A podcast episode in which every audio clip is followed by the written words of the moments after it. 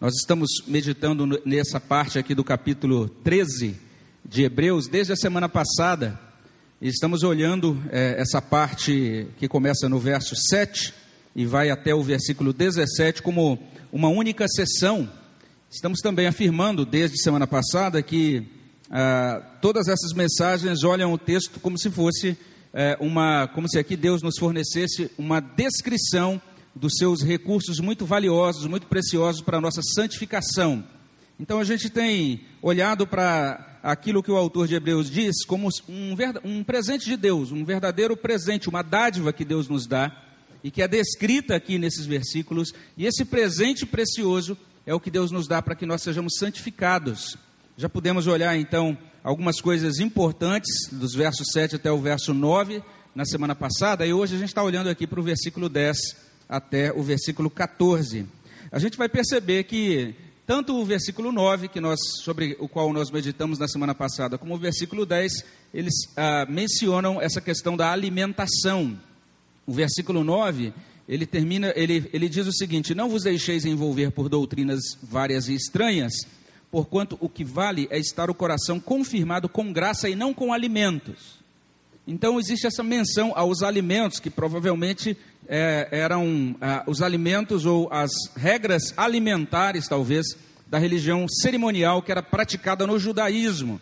E agora, no verso 10, mais uma menção à alimentação, só que agora com uma ênfase um pouco diferente. Possuímos um altar do qual não tem direito de comer os que ministram no tabernáculo. A ideia, então, que é expressa aqui é que ah, nós estamos sendo ensinados sobre eh, verdades preciosas ligadas à comunhão, porque toda aquela, todo aquele cerimonial apontava para a comunhão do povo de Deus por meio de Cristo. Era assim que funcionavam os sacrifícios lá no tabernáculo do Antigo Testamento e também no templo do Antigo Testamento. Todos os sacrifícios eram estabelecidos a fim de que o povo pudesse ter comunhão com Deus. E um dos pontos altos dessa comunhão era exatamente essa, essa possibilidade do sacerdote, ele então poder alimentar-se, ele era sustentado e ele alimentava-se com as ofertas que eram oferecidas no altar. Agora nós estamos falando de um outro tipo de comunhão, a comunhão com Deus por meio de Cristo, uma comunhão com Deus que produz santificação. O capítulo anterior ele termina dizendo isso, que nós recebemos um reino inabalável. Então agora a gente precisa reter a graça, a gente precisa servir a Deus de modo agradável, com reverência e santo temor. Então é uma comunhão que nos traz para o serviço agradável de Deus.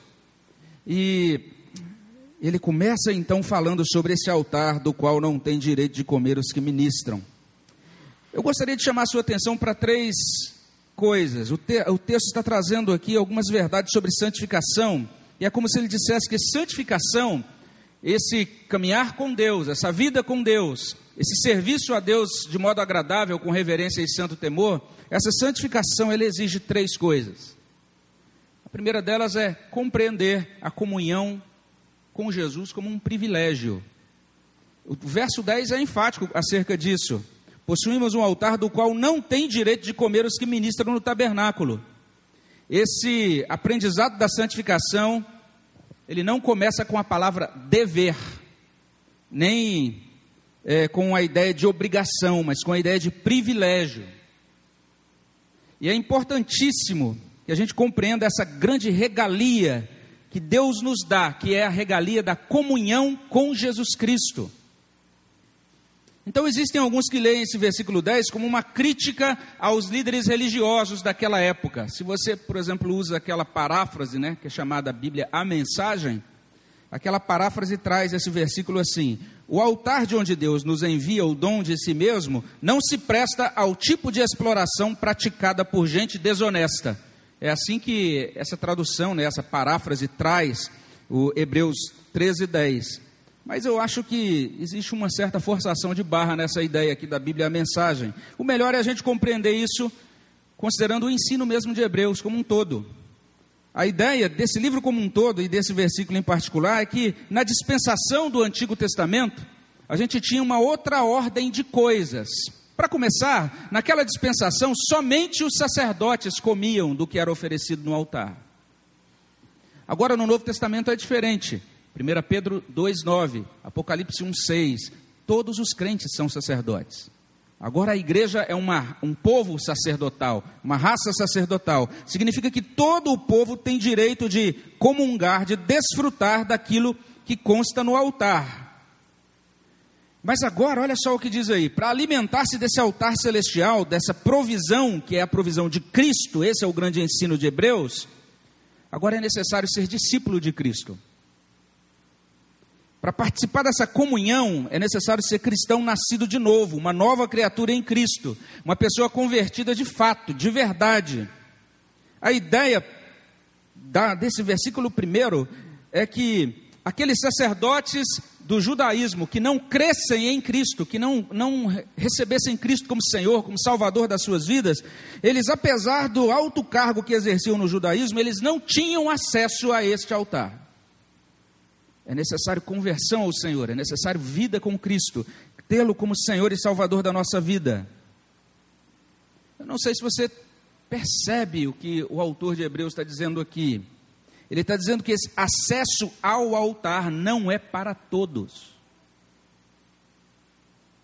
O Evangelho, ele é o anúncio de um grande Salvador, de uma grande redenção que alcança um povo particular.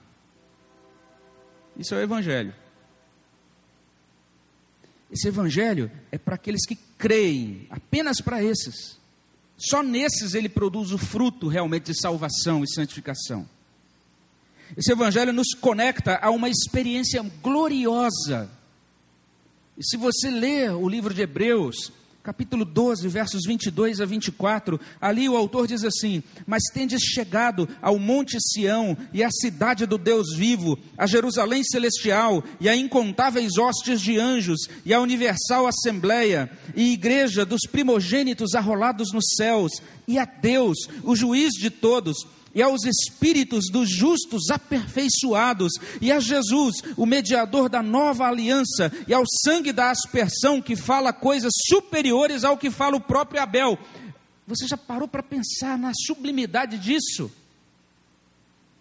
O cristão tem acesso a essas coisas sublimes. Mas o triste fato é que nós de vez em quando perdemos essa perspectiva da experiência gloriosa essa ideia, essa, essa compreensão do grande privilégio que é essa comunhão com Jesus. E quando nós perdemos essa percepção dessa comunhão gloriosa, privilegiada, a nossa santificação sofre prejuízo. Quanto menor o nosso deslumbre com a glória de Deus, maior é o deslumbramento com o mundo. Mais intensa é a nossa inclinação para o pecado. Quando nós perdemos essa perspectiva do privilégio da comunhão com Cristo, de repente a gente está se preparando para vir para o culto, dizendo: que privilégio, eu vou ao culto. Quando a gente perde essa perspectiva, Cristo se torna banal para nós.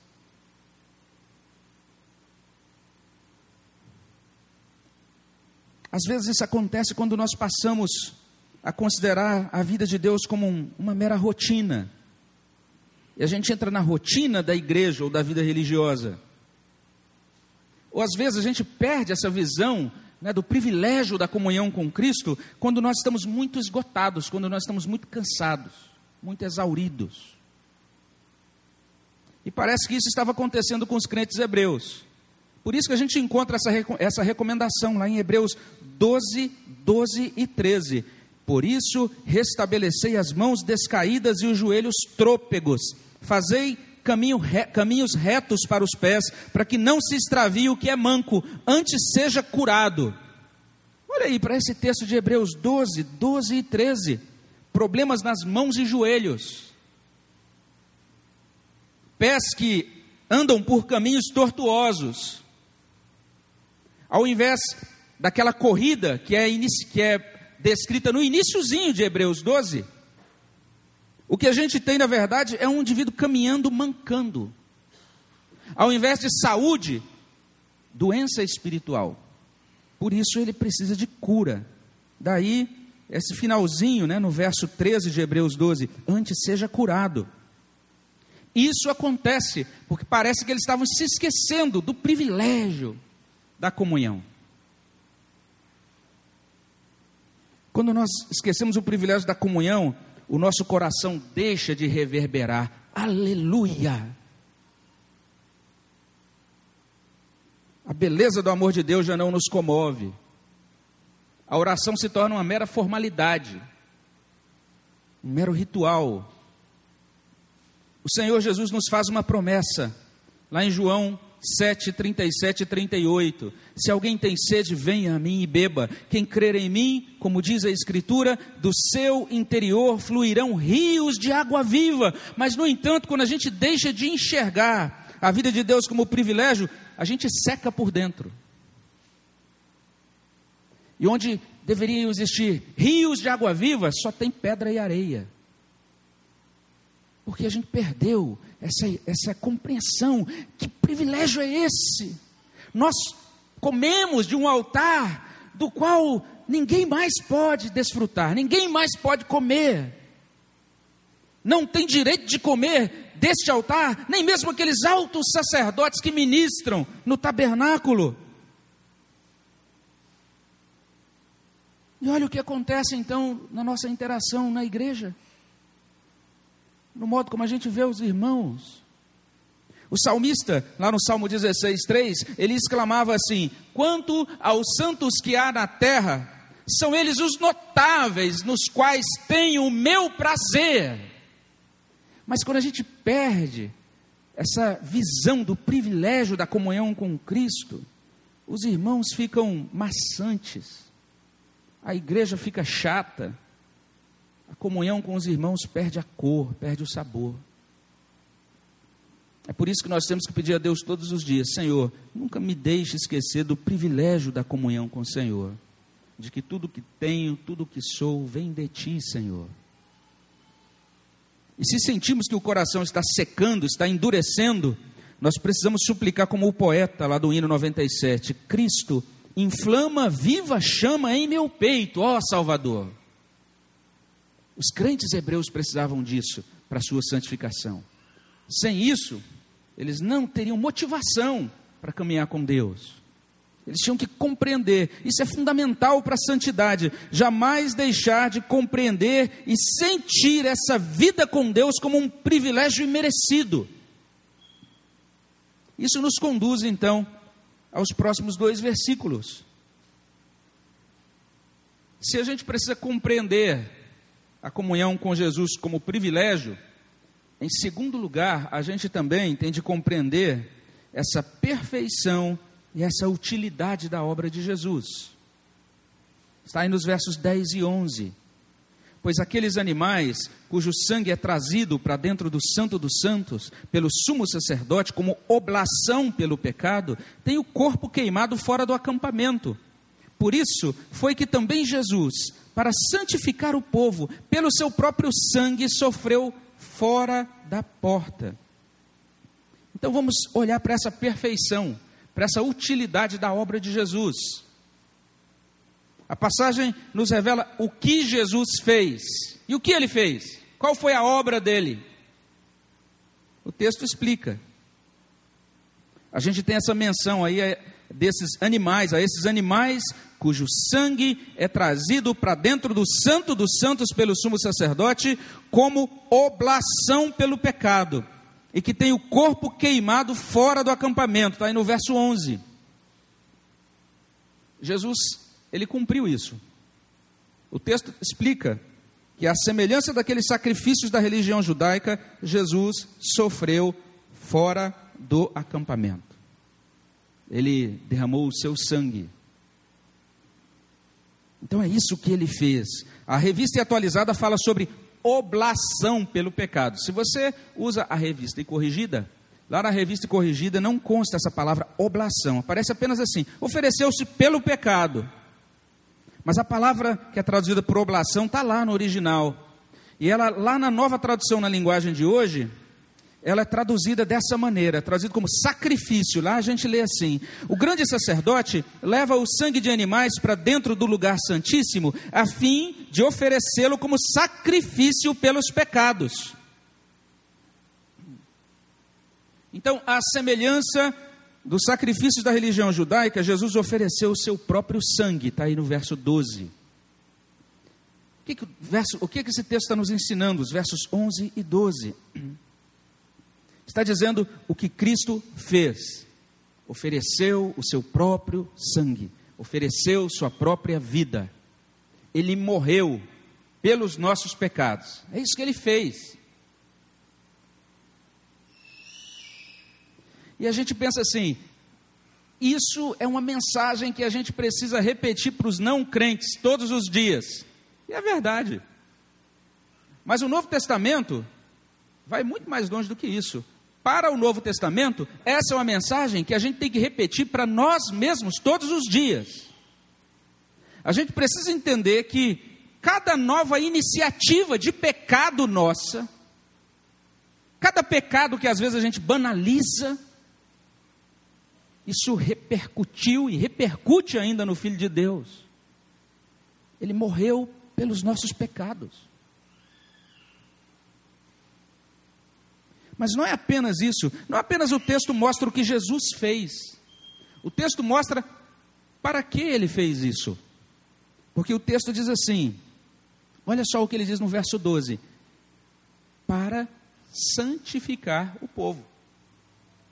É para isso que ele morreu. Eu acho interessante a linguagem de Hebreus, porque Hebreus não está dizendo assim, ele não está dizendo que Cristo morreu para nos salvar. Hebreus diz: Cristo morreu para nos santificar. Interessante essa linguagem. Muitos estudiosos já perceberam que o livro de Hebreus ele explica e aplica o livro de Levítico. E, e se você fizer uma, uma comparação, existem é, alguns livros que tratam dessa questão, que fazem uma leitura de Levítico à luz de Hebreus e explicam né, aqueles sacrifícios de Levítico à luz da doutrina que é ensinada no livro de Hebreus. A grande tônica do livro de Levítico é santidade. Essa é a grande tônica, é a, grande, é a palavra que resume todo o livro de Levítico. Agora, Hebreus, ele completa a revelação de Levítico e ele ensina que o propósito da salvação é a santificação. Hebreus vai mais longe, ele vai dizer lá em Hebreus 12, 14 que sem santificação não há glorificação. O que ele diz é bem grave, bem solene. E essa santificação só é possível por causa da oblação, dessa oferta de sangue oferecida que é, que é, que é realizada por Jesus. Então, maravilhosamente, esse autor de Hebreus, ele nos mostra algo assim fantástico. Ele diz que Jesus ele é o grande sumo sacerdote, o sumo sacerdote perfeito que oferece a oferta, mas ao mesmo tempo ele é a oferta que é colocada no altar. Ao mesmo tempo, ele é sumo sacerdote e oferta. É o sangue de Cristo que satisfaz a justiça de Deus, é o sangue de Cristo que nos lava, é o sangue de Cristo que nos purifica, é o sangue de Cristo que nos santifica. A sua obra é perfeita para a nossa redenção e santificação. É por isso que a gente canta lá no hino 39: O sangue de Jesus me lavou, me lavou, o sangue de Jesus me lavou, me lavou. Alegre cantarei louvores ao meu Rei, ao meu Senhor Jesus que me salvou. Então é importante a gente ter essa perspectiva. São duas compreensões. Preste atenção. Primeiro, compreender o privilégio da comunhão. É algo dado apenas aos crentes. Depois, compreender essa perfeição da obra de Cristo e o quanto essa obra é útil para a nossa santificação. Nós não precisamos de mais nada além dessa obra. Não precisamos de participar de nenhuma campanha de 70 semanas da, no Monte Gerizá, ou de acender uma fogueira santa, ou de colocar os nossos papéis lá dentro do micro, no, com os, os nossos pecados anotados dentro do micro-ondas, ou fazer nenhum ritual diferente. Nós não precisamos dessas coisas, desses penduricalhos, dessas superstições. O que a gente precisa é olhar para Cristo, para a obra dele completa, para a obra dele que é perfeita, que é eficaz Isso então nos conduz a algo mais. Porque motivados por esse sacrifício dele, então nós somos convidados, em terceiro lugar, a andar com Jesus como cidadãos do céu. E aí o texto diz assim, no verso 13 e 14: Saiamos, pois, a ele fora do arraial, levando o seu vitupério. Na verdade, não temos aqui cidade permanente, mas buscamos a que há de vir. Então, esta é a nossa resposta ao sublime amor de Deus. Nós nos dispomos a andar com Jesus como cidadãos do céu. E esse verso 13, ele é muito enfático. Ele traz assim: saiamos. É uma ordem enfática no verso 13. E o bom entendedor percebe a santificação como uma resposta do coração convertido ao Deus de amor. A gente precisa corresponder a esse amor. Então, esse autor ele entende que os seus leitores tinham que responder ao amor de Deus. E eles responderiam desta maneira, eles tinham que sair. Como a gente lê lá em Efésios 2:1, sem regeneração nós estamos mortos nos nossos delitos e pecados, a gente não tem nem como movimentar-se. Mas agora, regenerados e convertidos, nós recebemos esta ordem: saiamos. A ordem saiamos implica em retirada. Uma ideia muito semelhante é encontrada em Apocalipse 18, versículo 4. Lá em Apocalipse 18, 4, a gente lê assim: Retirai-vos dela, povo meu, para não serdes cúmplices em seus pecados, para não participardes dos seus flagelos. Lá em Apocalipse 18, 4, os crentes precisam retirar-se de Babilônia. Aqui em Hebreus 13, os crentes devem retirar-se do acampamento, do arraial. Essa é a ideia. Que acampamento é esse? Que arraial é esse? O autor de Hebreus, ele está se referindo a Jerusalém. Jerusalém rejeitou, crucificou Jesus. A Jerusalém terrena, que a partir dos escritos pós-exílicos figura como um lugar predileto de Deus, tornou-se agora o lugar da rejeição de Deus, o lugar da opção pela vida que, ainda que religiosa, continua centrada no homem. Então as ofertas, elas eram queimadas fora do acampamento e Cristo foi crucificado fora da porta, ou seja, fora dos muros de Jerusalém. Em Jerusalém, o templo foi edificado lá no Monte Sião. Mas os crentes em Jesus chegaram ao Monte Sião e à cidade do Deus vivo, a Jerusalém celestial, Hebreus 12, 22. Uma outra Jerusalém. E agora, porque eles pertencem a outra Jerusalém, eles têm que sair da Jerusalém antiga. Eles receberam agora um reino inabalável, Hebreus 12, 28. E a gente precisa compreender que sair do arraial equivale a aproximar-se de Jesus. Saiamos, pois, a Ele, fora do arraial. Significa que ele não, não pode haver comunhão com Ele dentro do arraial. Temos que sair a Ele, fora.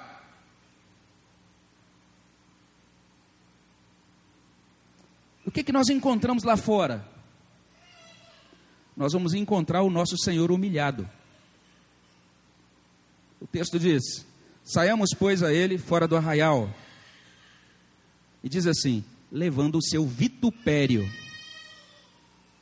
Eu duvido que essa semana você tenha usado a palavra vitupério. Duvido que talvez nos últimos seis meses. É uma palavra tão antiga que ninguém fala essa palavra mais. Vitupério. Difícil, né? Uma palavra estranha. Talvez seja a primeira vez que você esteja ouvindo essa palavra. Essa palavra, traduzida por vitupério, significa literalmente uma experiência, um evento ou um estado oneroso, difícil. Uma humilhação pública, uma vergonha.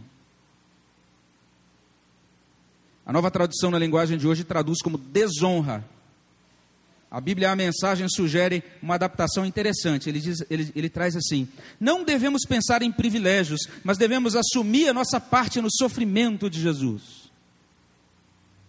Então a gente sai desse mundo que rejeita, que rejeitou o Senhor, desse meio que rejeitou o Senhor, a gente vai até o nosso Senhor e a gente agora leva o seu vitupério, a sua vergonha, a sua humilhação. Nós seremos humilhados juntamente com Ele. Isso equivale a desapegar-se do mundo. Então, o caminho da santificação, ele não possui atalhos, ele exige isso. É um caminho aparentemente complexo, porque nós precisamos trilhar esse caminho assim como Cristo trilhou. E Cristo viveu no mundo. Ele viveu no mundo amando a criação de Deus. E ele várias vezes fez é, referência, ele mencionou essa criação, olhai os lírios do campo, dos campos, né? Olhai os pássaros. E ele fazia várias comparações, então, é, extraídas da natureza. Ele amou esse mundo criado por Deus, essa criação de Deus. Cristo, ele conviveu com pecadores, amando os pecadores.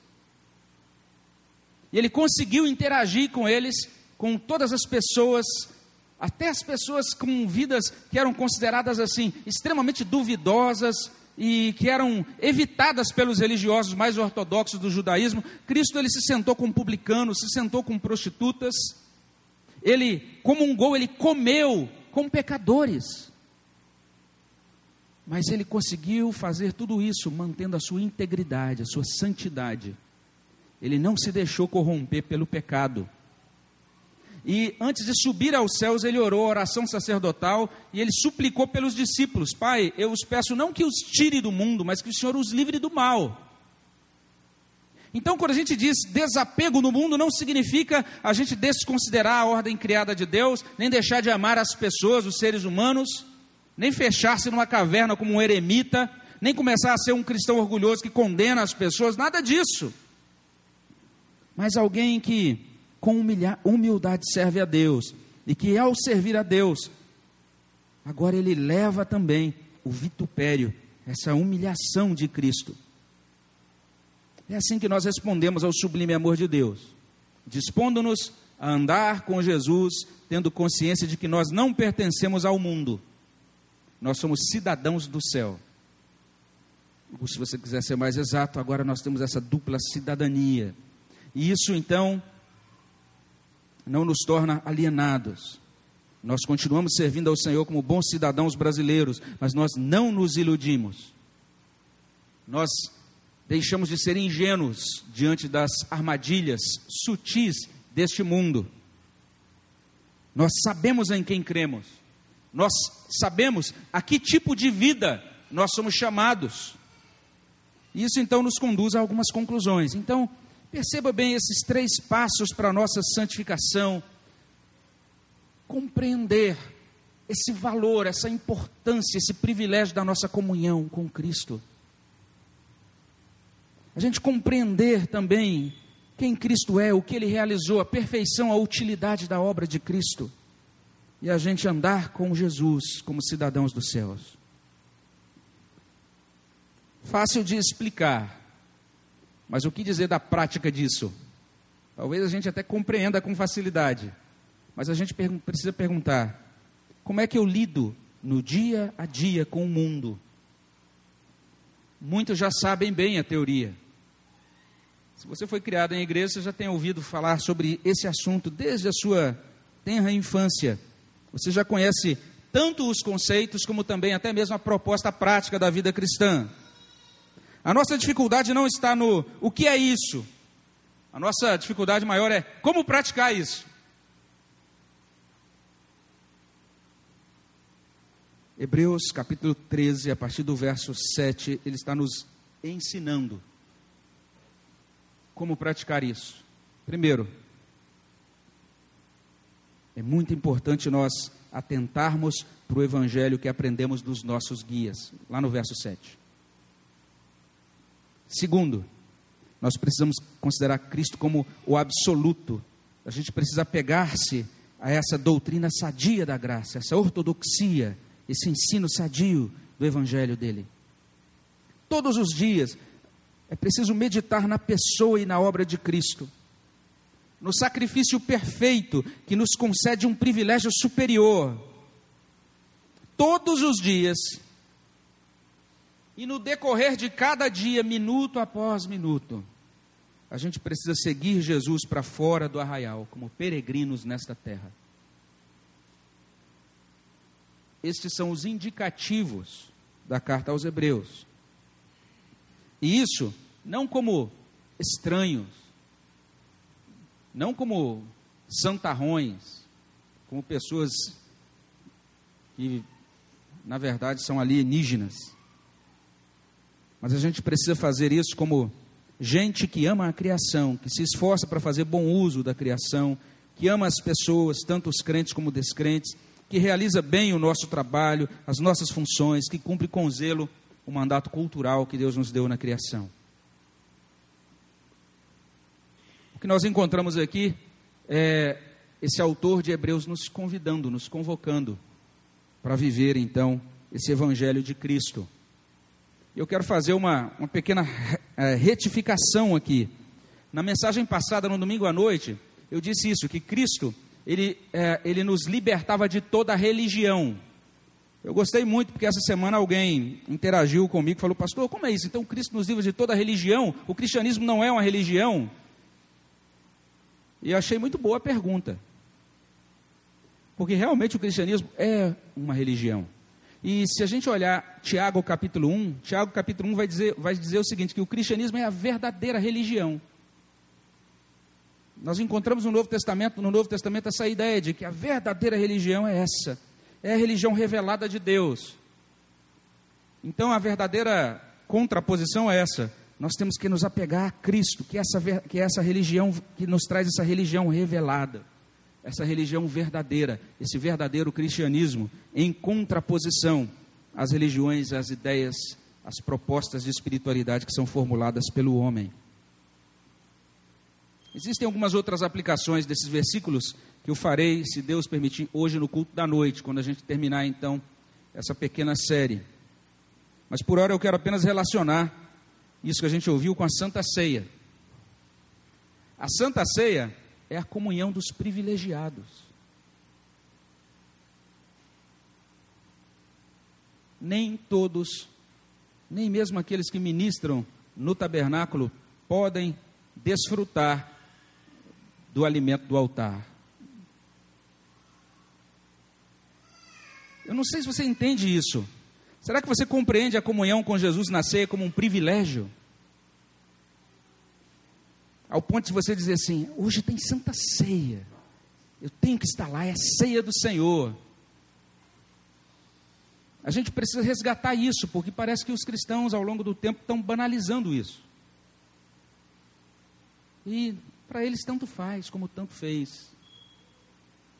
Os cristãos do passado, antes da ceia, uma semana que precedia, eles dedicavam todos os dias um momento especial do seu dia para preparar-se de forma é, muito é, especial para a ceia que aconteceria no domingo.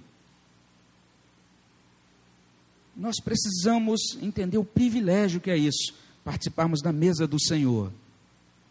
Mas não é só isso. Quando você participa dessa mesa do Senhor, você participa tendo essa consciência da perfeição e da utilidade da obra de Jesus? Alguns não entendem bem isso. Alguns não compreendem é, no sentido de, de, de é, participarem apenas ritualmente, sem compreender o significado da morte de Cristo, sem compreender a doutrina da expiação, de que Cristo se ofereceu como sacrifício pelos nossos pecados, sem compreender a necessidade de Cristo ter derramado o seu sangue. Outros participam, mas desvalorizando esse corpo e esse sangue, levianamente, sem estar devidamente preparados. A gente precisa participar conscientes da perfeição, da utilidade da obra de Jesus. Mas não é só isso. Uma última pergunta deve ser feita. Depois que você participa da ceia, você vive o mês seguinte andando com Jesus como um cidadão do céu? É importante a gente responder bem a essa pergunta, responder com um sim a essa pergunta. Porque nós somos alimentados e equipados para agora servirmos a Deus no mundo. Como diz o finalzinho do capítulo 12, reconhecendo que temos esse reino inabalável, retenhamos a graça pela qual sirvamos a Deus de modo agradável, com reverência e santo temor. Que seja assim, meus irmãos, para a glória do nosso Senhor. Vamos orar ao nosso Deus mais uma vez? Vou pedir ao nosso irmão, reverendo Gilberto, para nos levar a Deus nesta oração.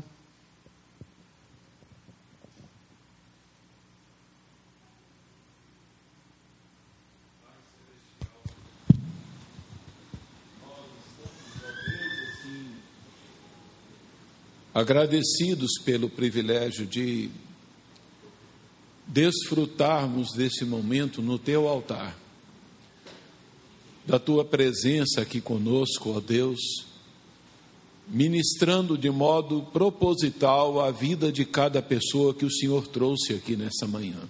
Amém. Te bendizemos, ó Deus, pelo grande privilégio de sermos despertados para valorizarmos, ó Deus, com maior intensidade e, zelo cotidiano, ó Deus, o privilégio de conviver com o Senhor, de estar na tua presença, de ter assim esse relacionamento que o Senhor nos proporciona através da pessoa do teu filho. Amém, Senhor. Senhor, abençoe-nos, ó Deus, dando-nos esse prazer maior na nossa alma, Pai, para é, valorizarmos, ó Deus, e valorizarmos, ó Deus, não só é, no nosso ah, dia a dia, mas valorizarmos, ó Deus, estas horas preciosas na presença do Senhor Jesus ó Deus, aos, aos pés da tua santa palavra, que é autoridade absoluta, santificadora para as nossas almas, ó Deus. Senhor, nós queremos, ó Deus, assim, lhe suplicar que movas assim o nosso coração para, ó Deus, é, também vivermos assim valorizando Ó Senhor, a obra do Senhor Jesus Cristo, a grandiosa obra dele, e que sejamos, ó, ó, Deus, movidos a cantar diariamente: o sangue de Jesus me lavou, o sangue de Jesus me lavou, o sangue do Senhor Jesus continua nos lavando e nos purificando. Queremos, Senhor, assim, é, lhe suplicar graça, ó oh Deus, mais graça do Senhor para andarmos é, dia a dia como cidadãos dos céus, como, ó Deus, é, peregrinos para a nova Jerusalém. Livra-nos, ó Deus, da velha Jerusalém, da velha religiosidade, ó Deus, mas que sejamos tomados pela nova religiosidade da alma, ó Deus, de um coração que agrada ao Senhor, de uma vida que anda, ó Deus, é, diariamente na tua presença. Ó Senhor, nós agora nos aproximamos diante de Ti, Pai, para celebrarmos, Senhor, o sacrifício é, do Teu Filho a nosso favor, ó Deus, ó Senhor, que é, estejamos tendo aquela postura lá do profeta Daniel, dá-nos, ó Deus, o corar de vergonha, ó Deus, para por causa dos nossos pecados. Ó Deus, santifica-nos, ó Deus, dá-nos o desejo de valorizarmos mais a obra do Senhor com um procedimento mais santo, mas ao mesmo tempo, ó Deus, é, a, relacionando com o mundo de uma maneira simples e natural, tal qual viveu nosso Senhor Jesus Cristo, sendo, ó Deus, assim, é, abençoador, ó Pai, a, para com aqueles com quem nós nos relacionamos a Deus. Amém. Senhor, te bendizemos por esta hora. Obrigado a Deus, porque o Senhor nos visita a cada dia de forma tão maravilhosa com o lavar regenerador e renovador que o Espírito Santo produz em nós através da palavra do Senhor. Obrigado, Obrigado a Deus por podermos nos aproximarmos no teu altar agora é, a, para este momento tão singular. Ó oh Deus, assim nós te agradecemos na mediação de Jesus de Nazaré. Amém.